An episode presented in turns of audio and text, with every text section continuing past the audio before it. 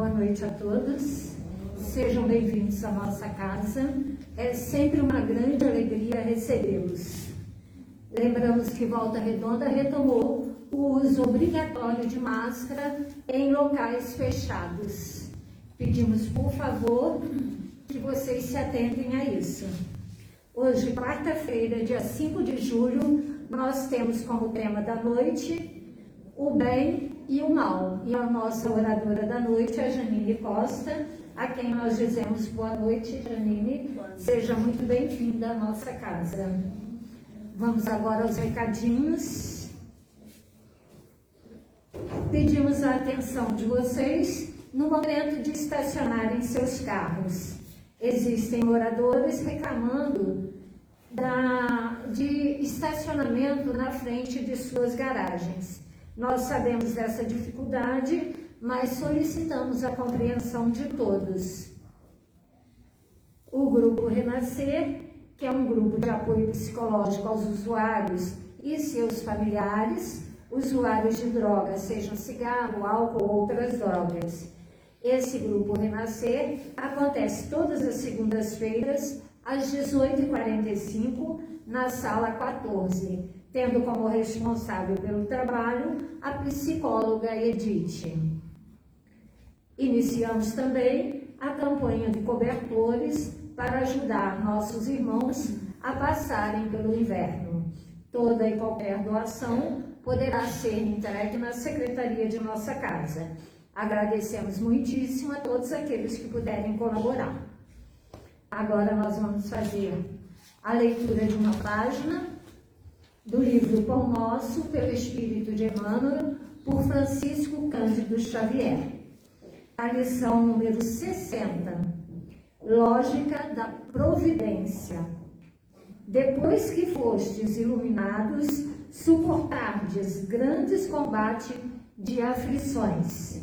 Paulo, essa passagem está em Hebreus, capítulo 10, versículo 32. Os cultivadores da fé sincera costumam ser indicados no mundo à conta de grandes sofredores. Há, há mesmo quem afirma afastar-se deliberadamente dos círculos religiosos, temendo o contágio de padecimentos espirituais. Os ímpios, os ignorantes e os fúteis exibe-se espetacularmente na vida comum, através de traços bizarros da fantasia exterior.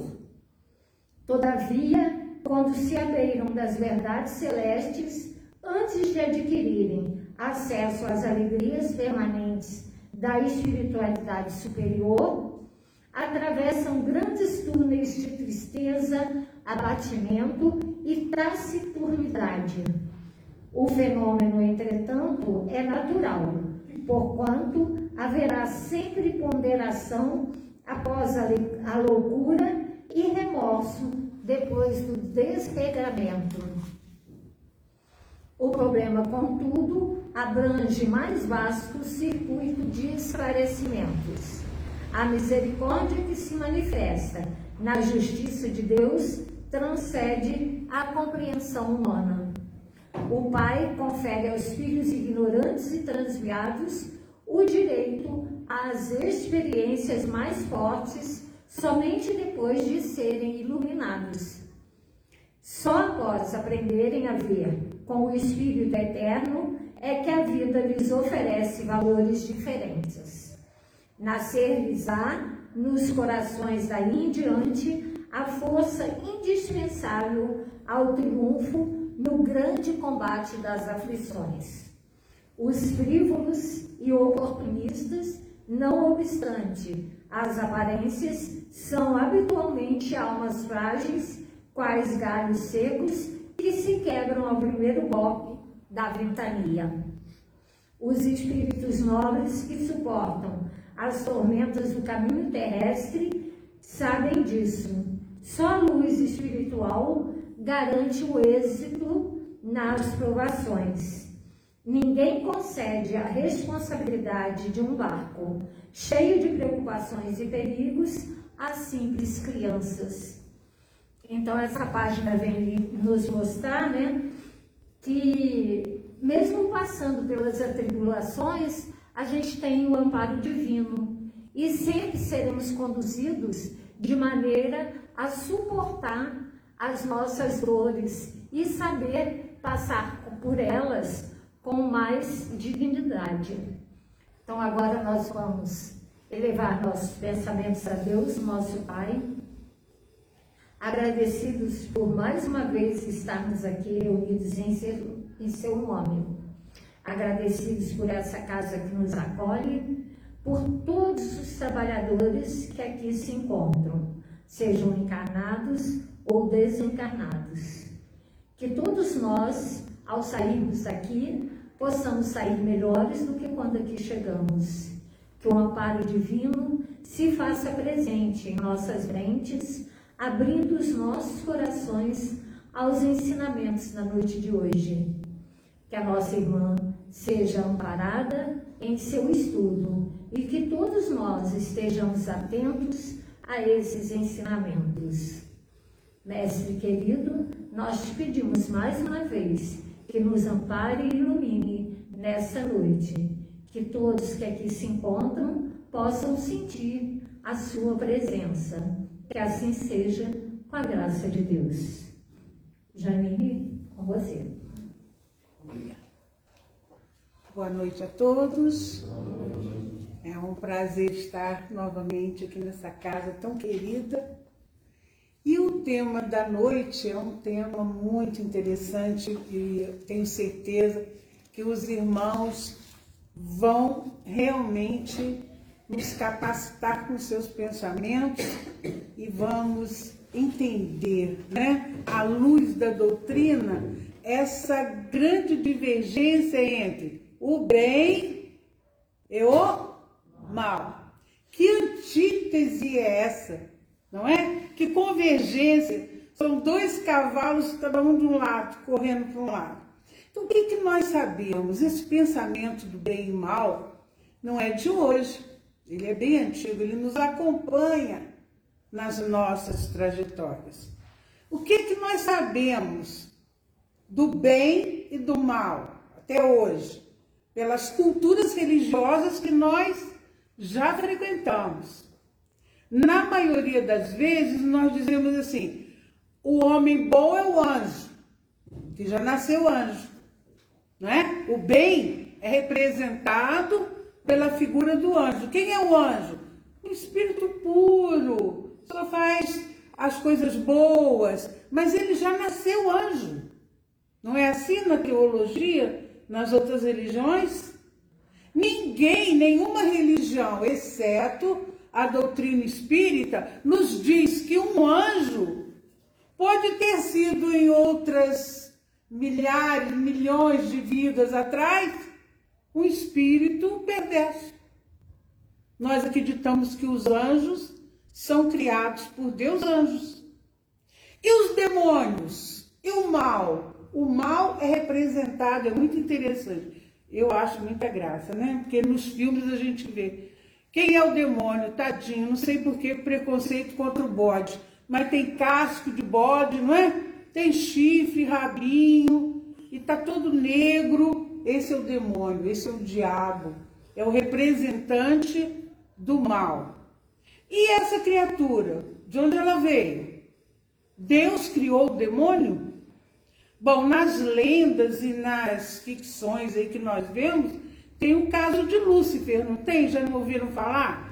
Ele era um anjo e se revoltou contra Deus e virou o Lúcifer, né? Um espírito mais malévolo que nós conhecemos.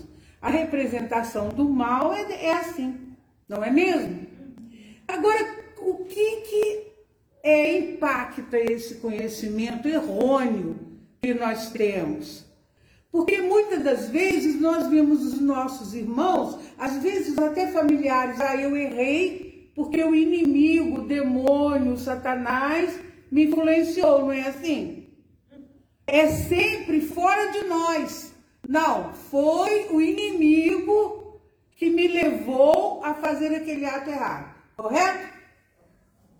E ainda tem aqueles desenhos, aquelas ilustrações que tem assim, o ser humano, ele tem duas vertentes, né? Dois, duas coisinhas. Tem um anjinho bom, né? E tem um capetinho do lado, quer dizer, ele segue aquele que ele quer. Então tem duas influenciações. É o que é mais importante para gente hoje, hoje, nesse momento, definir isso na nossa cabeça. Esse bem e esse mal, esse anjo e esse demônio, na verdade, eles não estão fora de nós. Eles não são figuras é, que andam externamente, mas eles estão dentro de nós. Nós somos anjos e somos também demônios. Quando nós entramos na fileira do mal. Então é preciso que nesse momento a gente entenda isso. Aí, como vocês estão interagindo, vocês vão dizer, mas Janine, então não há influência do mal na minha vida? Sim. Há influência do mal? Existem aqueles espíritos malévolos que nos dominam? Sim. Quando nós os alimentamos com nossos pensamentos, com as nossas mágoas, com as nossas revoltas, com quando nós nos afastamos do pensamento do amor. Aí muitos vão estar dizendo, mas como é difícil ficar 24 horas só pensando no bem. Não tem hora que a gente pensa mal. Tem pessoas que nos tiram de sério da vontade de fazer o quê? Virar uma mesa, xingar, fazer alguma ação. Isso não quer dizer que nós estamos dominados para o mal. Mas os espíritos têm essa força de nos dominar e lá na questão 459, Kardec, ele pergunta isso para os espíritos. Os espíritos nos influenciam em nossos pensamentos e atos? Kardec está perguntando. Será que essa história de espíritos nos influenciarem é verdade? E os espíritos respondem sim. Sim de tal sorte, de ordinário, geralmente, são os espíritos que nos dirigem. Então, eles nos influenciam sim, mas quando nós os alimentamos. É, tem quando eu frequentava a mocidade, eu me lembro que um dos orientadores há muito tempo aí. Já tem um tempinho, né, a mocidade, mas eu sempre me lembro dele, que ele falava assim para nós, que éramos ainda jovens e imaturos, ele dizia: há uma receita contra a desobsessão, porque todos nós temos pavor de ser obsediados, né? Quer dizer, sermos dominados por entidades trevosas. Nós temos medo disso. Então esse orientador ele dizia assim: como é que a gente espanta um obsessor? Alguém vai dizer: ah, vai lá no, no ritual, ou faz alguma entrega, ou é, reza 20 Ave Maria. Não tem efeito nenhum. Como é que você afasta de você um espírito obsessor? Quando você pratica o bem, Obsessor nenhum fica ao seu redor quando você está fazendo algum trabalho útil. Não só para os outros na sua casa. Se você ouve uma música tranquila, de preferência uma música clássica, você harmoniza a sua casa. Espírito obsessor está acostumado com trevas, com lugares horrendos, coitados, são infelizes. Eles não suportam essa emanação de uma música mais suave, uma música com acordes mais voltados à espiritualidade. Se você lê um livro edificante, não precisa ser um livro espírita, mas se você lê Seu pensamento está fora. Espírito obsessor nenhum vai te pegar trabalhando. Espírito obsessor nenhum vai dominar você enquanto você está no pensamento do bem, em que você quer ajudar alguém, que você quer fazer alguma coisa em prol da sua família, em prol de si mesmo. Quem é que os espíritos obsessores dominam? Aqueles que têm as mentes vazias, as mãos que não trabalham. Se você sabe, se você tem tempo, é o que a nossa irmã acabou de falar, se você tem tempo, se você sabe fazer alguma coisa, dedique-se àqueles que nada têm.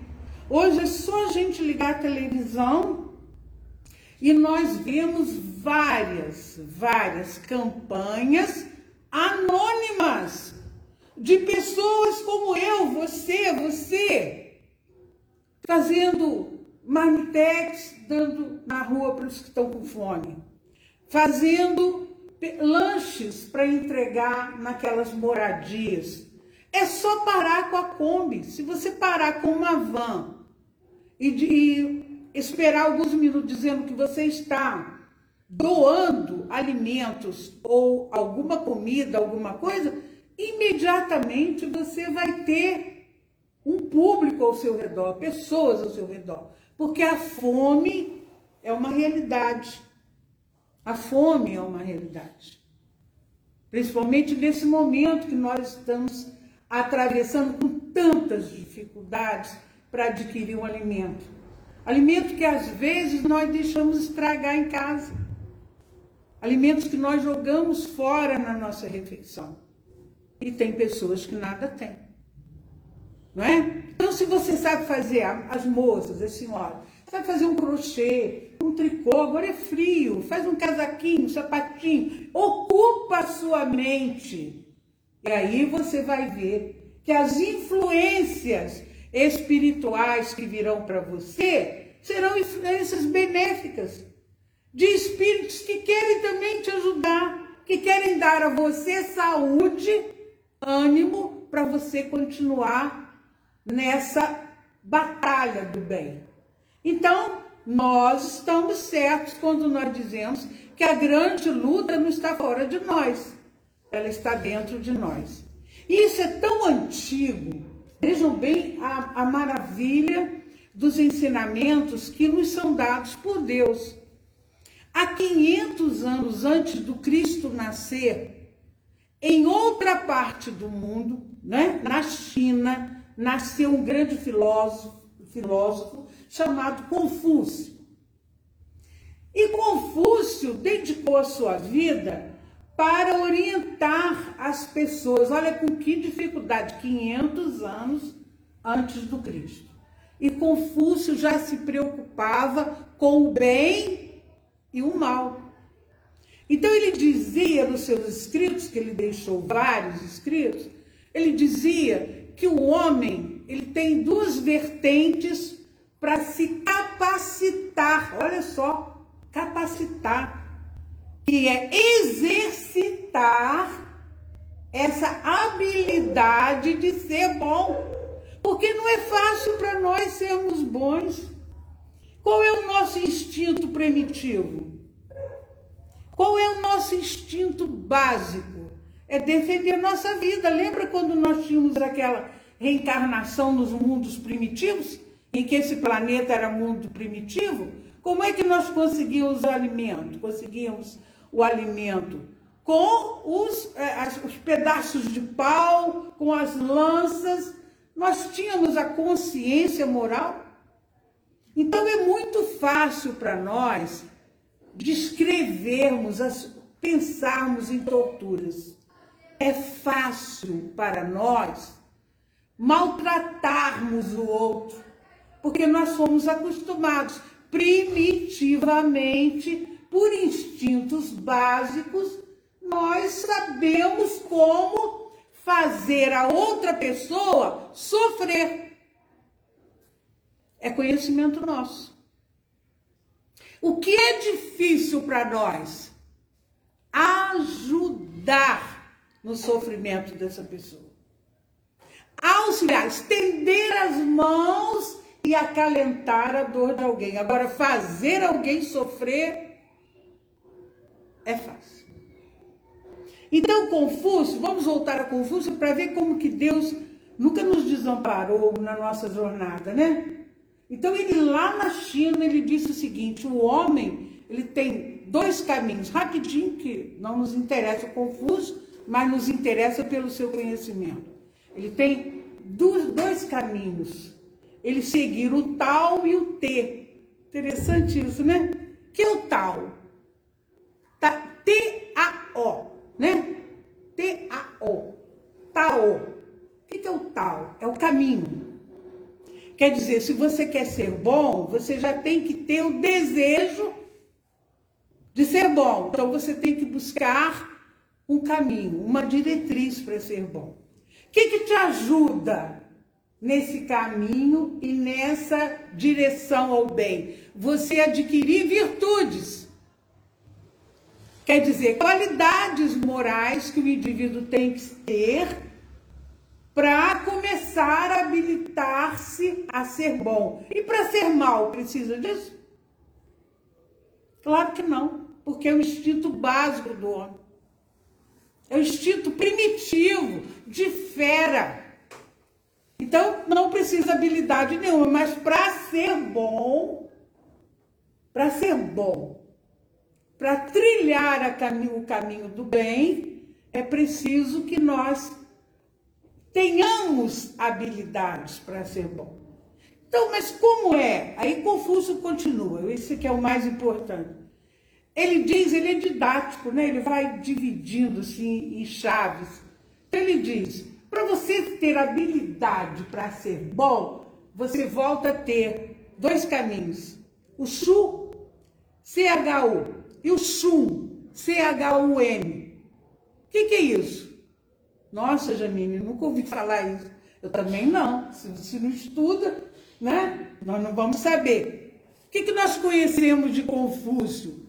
Aquela frase magnífica, tem várias, mas essa é a, é a melhor delas, talvez, para mim, né? Sede como o sândalo que perfuma o machado que o corta. Sândalo é aquela árvore que é, é proeminente, né? Ela é característica na, na Ásia. E a, o casca, a casca dela do tronco, ela ela exala um perfume maravilhoso. Alguém já viu? Ouviu falar no perfume de sândalo? Então ele já disse é 500 anos antes do Cristo. Sede como um machado que perfuma, não, sede como o sândalo que perfuma o machado que o corta. Quer dizer, quando a pessoa vai lá cortar o sândalo, quando ele sai, o machado está perfumado. Mas Confúcio, vamos chegar no Shu e no Shu. Confúcio diz o seguinte: o Shu, ele diz o seguinte: se você quiser ser bom, faça ao próximo aquilo que você gostaria que lhe fizesse. São palavras do Cristo? Cristo veio falar isso também? Veio. Vejam bem, existe outra lei além dessa? Faz para o outro aquilo que você gostaria que ele fizesse. E o Shum, melhor ainda, ele diz assim: dê, dê, ofereça. Ofereça o melhor de você em todas as suas ações. 500 anos antes do Cristo nascer. E aí o Cristo nasceu, complicou um pouquinho, né? Por quê? Porque ele expandiu essas palavras. Quando Jesus nasceu, já havia uma lei moral, existia os livros de Moisés, que eram chamados, que são até hoje chamados, né? Os judeus usam, a Torá. Cinco livros Moisés deixou. Mas quais eram as características desses livros? Era um olho por um olho, um pé por um pé, um uma mão por uma mão. Então, era o que? Era o troco. Você me prejudicou? Eu, pela lei, tenho o direito de fazer para você exatamente o que você fez comigo. Se você mandou matar meu filho, eu vou imediatamente lá e mato o seu. Não, estou falando exemplos, né? Se você quebrou meu muro, que eu fiz lá com aquele barrinho, anos fazendo aquele barrinho, eu tenho o direito de ir lá quebrar seu muro ou te dar um prejuízo igual. Essa é a lei do Alcorão. Janine, ela foi morta no planeta? Ela ainda existe. Ela está firme e forte no Islã, no judaísmo. Ela está firme e forte. Então, antes de Jesus nascer, já havia Confúcio falando isso lá na China. Quem ouviu?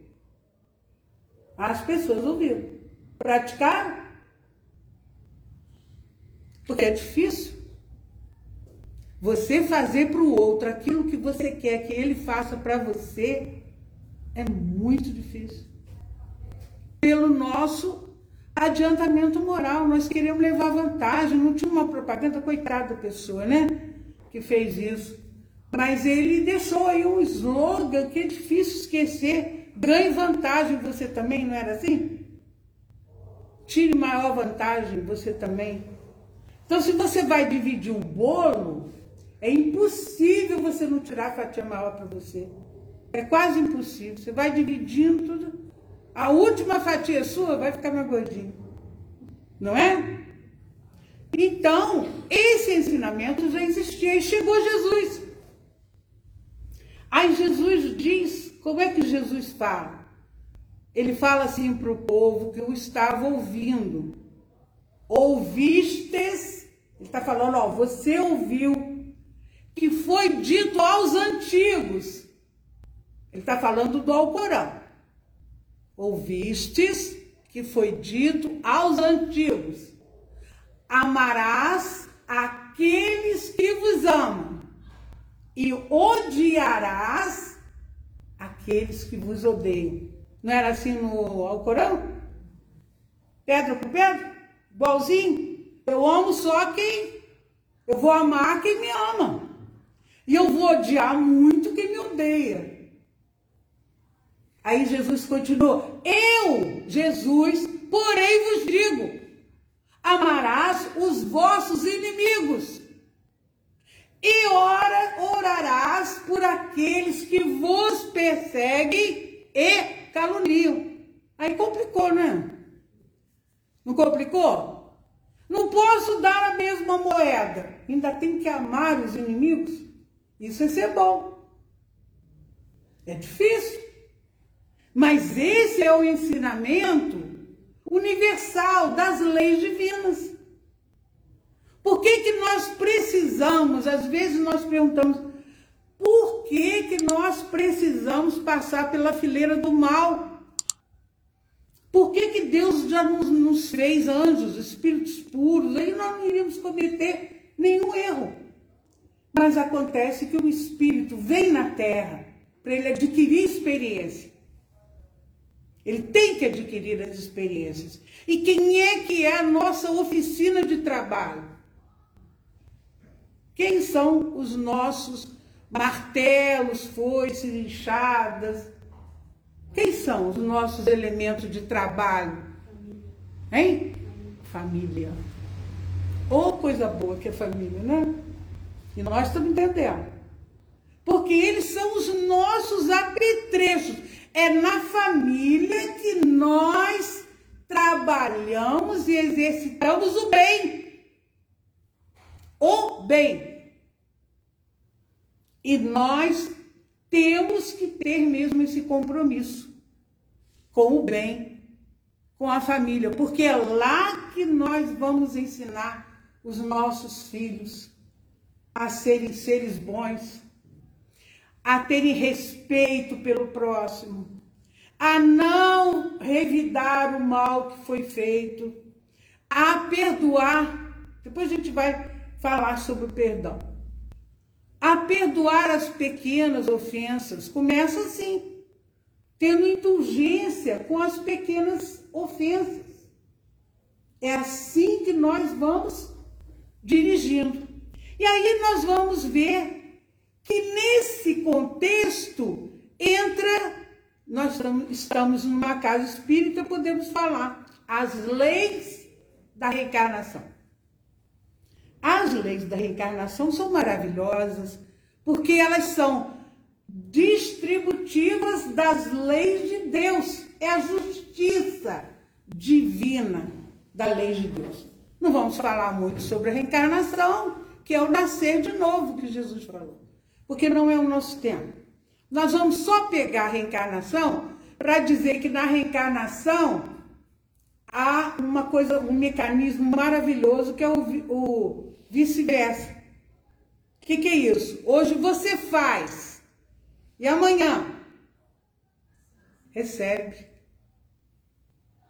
Tudo que você planta, você colhe. Ah, mas eu posso não querer colher? Uh -uh. A lei. É uma lei. Você fez, você recebe. É uma lei. Então, nós vamos ver um exemplo em é, as palavras de Jesus novamente, né? Quando Pedro, na hora que Jesus está sendo preso, quando Pedro pega aquela daga, aquela espada e corta a orelha do soldado romano chamado Malco, Jesus falou: Pedro, Pedro, aquele que com ferro fere, com ferro será ferido. É a lei distributiva da lei. E uma lei não se discute.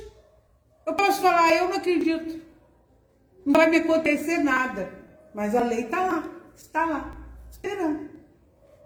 É uma lei de retrocesso. Então hoje eu venho e faço o que eu quero da minha vida.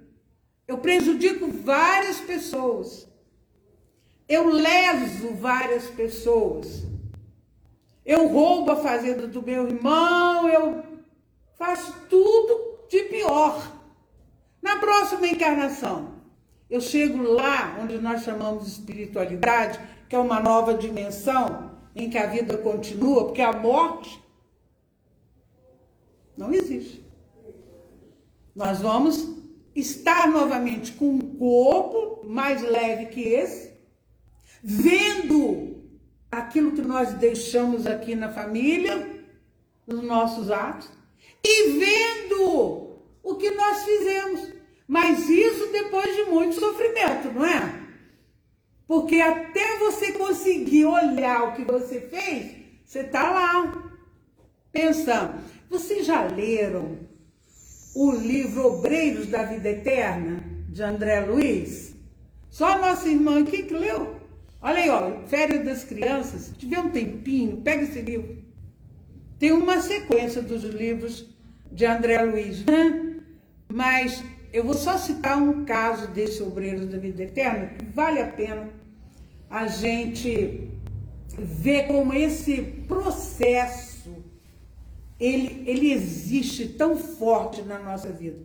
No, nesse livro é, Obreiros da Vida Eterna, André Luiz vai mostrar o desencarne, como é morrer. Ele tem cinco, acho que cinco, eu li há muito tempo, mas ele cita vários casos, vou botar número não, porque a mente já divagou. É, ele cita vários exemplos de desencarne. E tem o desencarne de um espírita. E ele mostra exatamente a dificuldade do homem de se separar do corpo. Por que, que é tão importante a gente saber que a vida continua? para você poder ver o seu corpo, né? Indo embora, mas você está vivo. Mas como que eu estou vivo? Meu corpo ficou ali. E nesse livro O Beleza da Vida Eterna, a gente vê a dificuldade dos espíritos de reconhecerem que estão mortos, que já deixaram esse plano. Então ele cita a casa de Eusébio. Não tem o nosso lar, que a gente já sabe que é uma casa de recolhimento? Nesse plano da, da espiritualidade, tem o recurso da casa de Eusébio, é uma casa grande de acolhimento para aqueles espíritos que estão no charco. O que, é charco? É lodo, não é?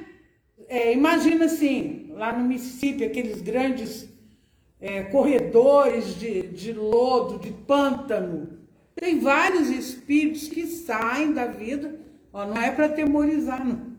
É só para ilustrar, né? Vamos dizer assim. E eles não têm o arrependimento do que fizeram na terra. Então eles ficam lá, né, presos naquele lodossal. Bom, aí André Luiz, com a sua equipe, vai visitar um desses lugares. Na presença de um padre chamado Eusébio, irmão Eusébio. Então ele chega lá e ele ouve eles vão chegar perto do, do charco antes fizeram uma prece, né? É, vão lembrar de, dos amigos espirituais para proteger, tudo bem. Então eles chegam perto e eles ouvem é, os lamentos, me tirem daqui. Eu fui padre, eu passei várias mensagens do bem para as pessoas. Por que, que estou aqui? Deus é injusto. estou preso nesse charco e vários lamentos assim. Aí um dos acompanhantes de André Luiz começa a doutriná-los, falar, irmão, se arrependa do que você fez de mal. Se arrependa daquilo que você fez na terra, que você prejudicou milhares de pessoas. Pessoas que estavam inocentes em suas mãos. E eles imediatamente reagiram. Não, não quero ouvir isso. Deus não existe. Eu estou aqui preso. Eu fui pessoa que, que é, pregoei várias ideias. Eu fui o escritor que botei várias ideias para a humanidade. Então, André Luiz e os, os irmãos que o estão acompanhando param de fazer aquilo que eles estavam falando e voltam e vão conversar com o orientador. E o orientador fala: sabe quem foram essas pessoas na Terra? foram os grandes líderes. Líderes políticos, líderes religiosos, pessoas que tinham conhecimento, mas que usaram esse conhecimento para o mal. Então eles vão sair dali, vão. Quando? Quando eles se arrependerem, quando a consciência voltar a eles e eles perceberem que o que eles fizeram não foi o bem. Embora eles tinham o conhecimento. Eles tinham os textos evangélicos, acesso a todo tipo de poder para ajudar e não, por consciência própria, não ajudar. Bom, então, realmente nós precisamos trabalhar o bem. E aí vamos ver um caso de, só para descontrair um pouquinho, Vamos ver um caso de Chico Xavier. Chico Xavier tinha um amigo chamado Quincas, né? Mineiro não tem esses apelidos. O nome dele verdadeiro era Joaquim, mas ele era chamado de Quincas. E ele estava sempre lá na reunião mediúnica com Chico, acompanhando Chico, conversando com o Chico. Então ele tinha um, um escritório de advocacia muito humilde, muito simples, e ele pela influência de Chico, ele atendia as pessoas pobres gratuitamente e fazia o bem na medida do possível. Um dia ele chega e abre o consultório, não, como é o nome? O escritório dele, né? E está tudo roubado. Foram lá e roubaram tudo que ele tinha de valor, né? Levaram na época a máquina de escrever, a gente nem lembra mais de máquina de escrever, mas na época era valiosa, não é mesmo? Então roubaram tudo que ele tinha e carregaram, e além disso fizeram uma bagunça, espalharam, lembra-se dos fichários, né? Os mais novos nem lembram o que é um fichário, mas ele tinha os fichários dos clientes, foi tudo embora, rasgaram tudo, fizeram, além de roubar, umas perversidades. E ele ficou tão abalado porque ele teria que começar novamente né? o sacrifício de começar. Ele era um advogado pobre e ia ser custoso para ele se levantar. Então ele foi para a casa espírita lá, foi lá procurar o Chico, não para isso, mas chegou lá cabrunhado, triste. Aí Chico perguntou a ele, mas meu irmão Quincas, o que, que houve? Aí ele contou o acontecido, o ocorrido. Aí Chico só o abraçou, ficou em silêncio. E ele esperando alguma palavra do, do Chico. E o Chico ficou uns minutos com ele abraçado e depois falou: Quincas, meu irmão, como é importante devolver. Em outra encarnação você foi lá e derrubou tudo, roubou tudo dos outros. Agora você está pagando. Olha, mas que lição, não é? Quer dizer, eu não disse que na reencarnação a gente vira, a gente o que faz recebe. Então ele teve um prejuízo porque ele proporcionou prejuízo a outras pessoas. Então, esse momento de pagar é difícil, não é mesmo? Imagina quando você tem algum dano na sua vida que não foi você que gerou por incompetência sua, ou por leviandade, ou por algum ato errado seu. Vem, de repente, vem um prejuízo que você não sabe de onde veio. Aí você se revolta contra Deus? Não, você diz, obrigada, Senhor, estou pagando. Estou pagando alguma dívida. Porque eu não provoquei isso. Esse dano veio possivelmente de algo que eu fiz danoso a alguém ou a algumas pessoas. Então, nesse pensamento de viver o bem, que é tão difícil, para nós ainda, a gente tem que sair desse lamaçal de armações negativas, né? Porque às vezes nós pensamos assim, mas eu sou tão boazinha, eu sou tão bonzinho, não sei por que, que as coisas não acontecem para mim. Eu não sei por quê, por que, que sou eu que tenho essa doença? Por que sou eu que recebi um filho tão revoltado? Tantas pessoas são felizes e eu não tenho a felicidade. É um pensamento que fere a confiança que você tem em Deus. Se você sabe que há um planejamento na sua vida, que você, na maioria das vezes, escolheu o tipo de vida que você vive que você escolheu o tipo de provação que você ia passar. Então, quando esses percalços na sua vida existem, é hora de você mostrar que você confia em Deus. Confia. Confia que realmente esse momento de amargura vai passar. E que você está em um processo é o processo mais difícil né, da caminhada evolutiva. Que, segundo, lembram-se lá no livro O Céu e o Inferno, Kardec fala do código penal da doutrina, né, das, do, das penas divinas. Então, ele diz que o homem, para a evolução dele, ele passa por três períodos. Tudo é em número, né? Porque é para categorizar, a, assim, ser mais fácil para a gente entender. Quais são esses três períodos? Você fez um ato ruim. Então você tem três momentos nesse ato. Primeiro você se arrepende.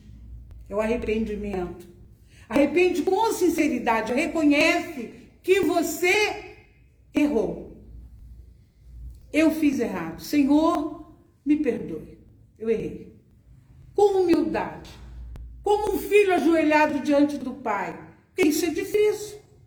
Porque na maioria das vezes nós achamos que quem é errado é quem? É o outro. Olha só, o fulano fez isso comigo e eu reagi. Não é assim. Então, o primeiro passo é arrepender-se daquilo que você fez de errado. O segundo passo é a reparação. Eu errei. Eu quero me reparar. Como reparar? Né? Jesus falou maravilhosamente. Eu, eu sempre busco Jesus, que é o nosso guia e modelo na terra. É o espírito mais evoluído que nós temos conhecimento que já viveu entre nós na terra. Então Jesus diz assim, ó: andai enquanto tendes luz. O que significa isso? Vai lá reparar o seu erro enquanto a pessoa está viva. Porque o inimigo na terra é um inimigo no céu. Vai lá reparar o seu erro com a pessoa a quem você errou. Humildemente. Diz a ela, olha, eu errei. É a reparação. Tem reparação material? Faça. Vamos reparar o nosso erro. E a terceira parte, que às vezes não é feita nessa vida, às vezes a gente até consegue esse terceiro elemento nessa nossa vida, muitas vezes vem na próxima encarnação, e é a expiação. O que, que é a expiação? É quando eu, olha o vice-versa, quando eu vou sentir a dor que eu provoquei. São as três etapas da evolução do ser humano. Então, isso é necessário, é uma lei e é assim que age. E é assim que nós vamos evoluindo. E aí, Jesus, olha novamente Jesus, né? É, Jesus nos conta a, aquele, é, a parábola do filho pródigo. Você lembra-se dela? Todos nós passamos pelo catecismo, não é? Um senhor tinha, tinha grandes haveres e tinha dois filhos.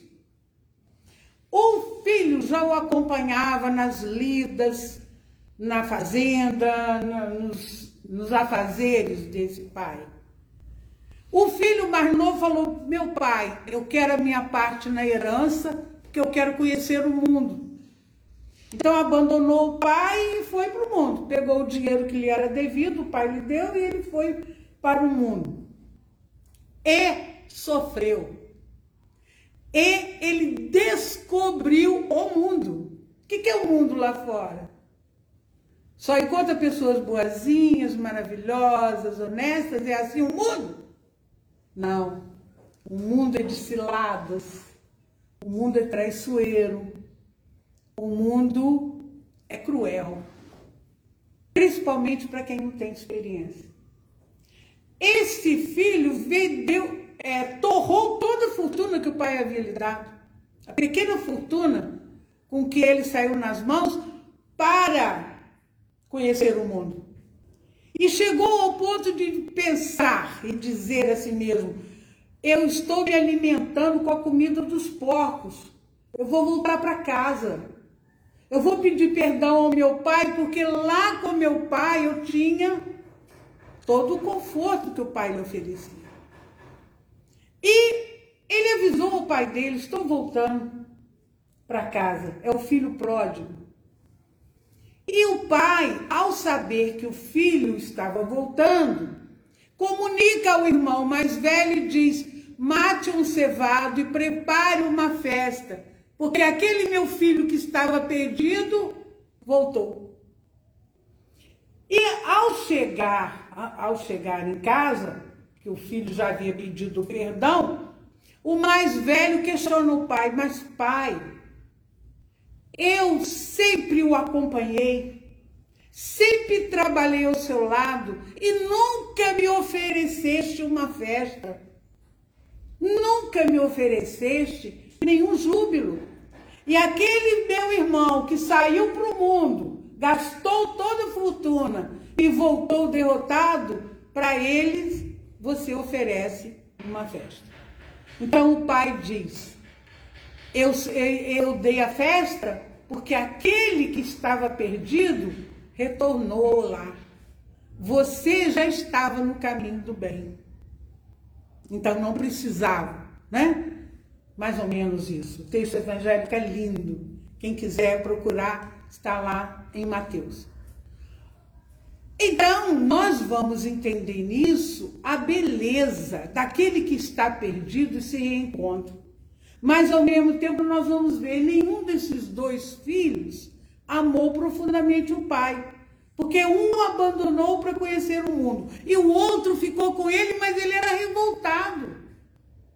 Ele não entendia que o pai dava a ele as responsabilidades para ajudá-lo a um dia tomar conta de todos aqueles afazeres.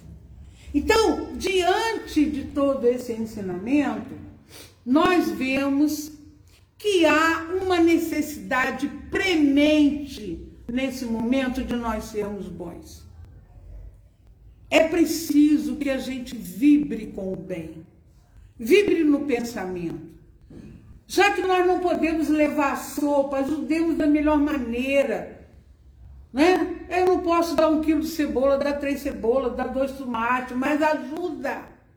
Ajuda as campanhas do bem. Nós estamos com a campanha de agasalho. As noites estão frias, já vem outra frente fria polar. E quem não tem, nós já passamos esses dias atrás, nós vimos a dificuldade. Quem não tem um agasalho sequinho, quente, é muito sofrimento. E aí nós estamos na nossa casa com aquele edredom maravilhoso, aquela cama cheirosinha, aquela fronha maravilhosa que alguém lavou para ficar cheirosa com aquele pijaminha quente, a meinha no pé, e nós não nos lembramos daquele que está dormindo no chão. Aí vocês vão dizer, interagindo comigo, ah, Janine, eles estão pagando lá as leis da encarnação. Não importa. Eles podem estar e devem estar realmente no processo de expiação. Mas nós temos obrigação de ajudá-los a enfrentar essa expiação nós temos obrigação de fazer alguma coisa de boa. E o mal? O mal fica na responsabilidade de quem o faz. Aí muitos irmãos vão dizer agora, nesse momento, Janine, é só ligar a televisão que a gente vê pessoas que chutam bebê de dois aninhos. Pessoas que matam, levam uma criança de quatro anos ao óbito. Não é? Homens que matam suas companheiras covardemente. É o mal. Quem os alimenta? Ah, foi o demônio, o Satanás, o inimigo? Foi porque ele alimenta esses espíritos. Então, o que, que nós temos que fazer na nossa vida para nós nos protegermos dessa avalanche do mal. Vamos cultivar em nós pensamentos melhores. Ah, mas como é que eu posso vibrar no bem se eu tenho um parente que me irrita, que fala mal de mim todo dia, que me calunia, né? Como é que eu posso pensar no bem se eu sou prejudicado pelo meu chefe? Que o meu chefe diminui meu salário, me, me demite. Como é que eu posso pensar no bem se eu vivo num mundo dominado pelo mal? Não é esse o pensamento? Mas nós temos que deixar quem faz o mal para ele responder o mal que ele está fazendo. Nós sabemos que existem pessoas más. Nós sabemos? Nós sabemos que existem pessoas lindas, aparentemente, lindas, homens e mulheres, lindos por fora. Mas se nós tirássemos aquela casca daquele corpo maravilhoso, o espírito cabe bem mais naquele primata que mata o outro com pauladas. Porque são espíritos primitivos, mas, Janine, por que, que Deus permite que esses espíritos primitivos ainda vivam conosco?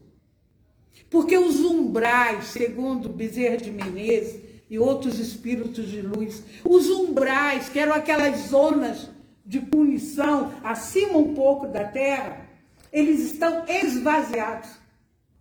É a última chance que esses espíritos têm de reencarnarem. Então eles estão aqui conosco, os canibais, os perversos, os maléficos, pessoas que não têm ética, pessoas que não têm moral. Eles estão convivendo entre nós. Às vezes, nascem nos lares espíritas, nos lares religiosos. Para quê? Para terem a chance, a chance de se melhorar. São espíritos primitivos. Agora, nós temos que ser influenciados por ele. O que, que nós temos que fazer? Nos fortalecermos no bem. Ninguém que seja mau e perverso pode querer a nossa companhia se nós pensamos no Evangelho, se nós falamos uma frase de Jesus. Que é isso, Capela da Janine? Nós falamos de Jesus toda hora. Vou para outro lado, não é assim? Se eu gosto muito de futebol, eu vou ficar do lado de quem gosta de basquete? Então, cada vez mais, nós temos que serrar fileiras com o bem os bons pensamentos, vibrarmos a paz. A nossa casa, segundo André Luiz, a casa que nós moramos, pensem nela agora. Ela possui uma biosfera. O que, que é isso? Ela tem uma camada de proteção, todas as casas. E elas, essa camada de proteção é alimentada pelos pensamentos dos que habitam. Se é uma casa onde há discussões, onde há brigas constantemente, em que um ofende o outro, em que as músicas são né, aquelas maravilhas, em que não há um pensamento de amor, em que ninguém lembra que o bem existe, como é essa psicosfera? Ela é cinza, negra. Então lá é que se cria muitas artimanhas do mal. Agora, respira. Leva leveza para sua casa. Impede o mal de entrar na sua casa. Como é que você impede? A pessoa chega falando mal do outro, na maledicência. Olha, aqui não, não, não vou falar disso não. Vamos falar disso porque eu estou tentando melhorar o meu campo energético. E aí nós vamos estar cerrando fileiras com o bem. Porque o mal existe, mas o bem também existe. Acreditem, há pessoas boas. Há pessoas que anonimamente, sem ninguém saber, estão fazendo bem nesse momento. Há pessoas que fazem isso. Então acreditemos, saiamos daqui hoje com esse pensamento de levar para os nossos lares, para os nossos entes queridos, a paz. A paz. O nosso lar tem que ser um lugar de paz. Tem que ser um ninho para abrigar a nós todos. Né? Com esse pensamento de amor em Jesus e nos bondosos espíritos aqui presentes, nós vamos fazer a nossa prece de agradecimento. Senhor, nós lhe agradecemos por todos os ensinamentos que recebemos nessa noite.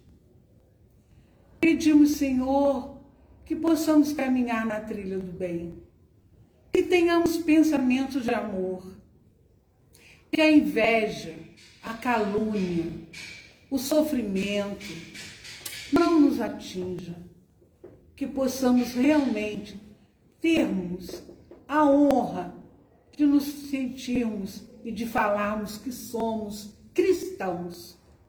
Somos aqueles que tentam seguir o Cristo com seus ensinamentos e com sua luz.